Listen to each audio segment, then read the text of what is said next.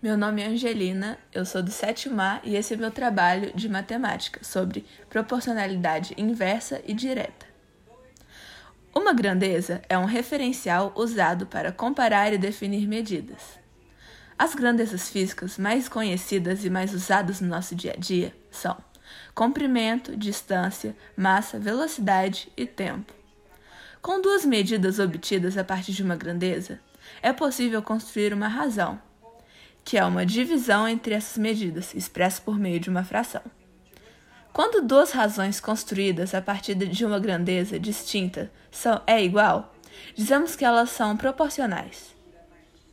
Caso duas grandezas sejam proporcionais, variar a medida de uma delas faz com que a medida observada na segunda também varie.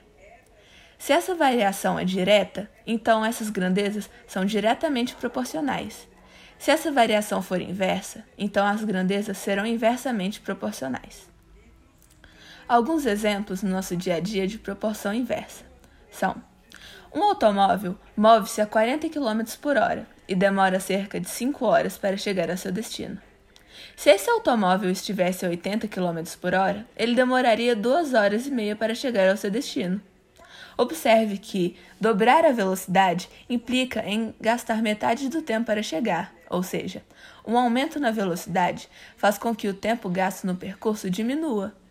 Assim, as grandezas velocidade e tempo são inversamente proporcionais.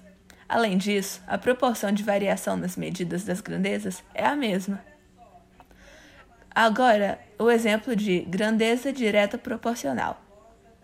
São aquelas grandezas onde a variação de uma provoca a variação de outra, numa mesma razão. Se uma dobra, a outra dobra. Se uma triplica, a outra triplica. Se uma é dividida em duas partes iguais, a outra também é dividida à metade. Um exemplo.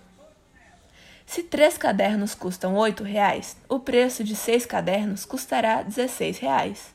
Observe que se dobrarmos o número de cadernos, também vamos dobrar o valor dos cadernos.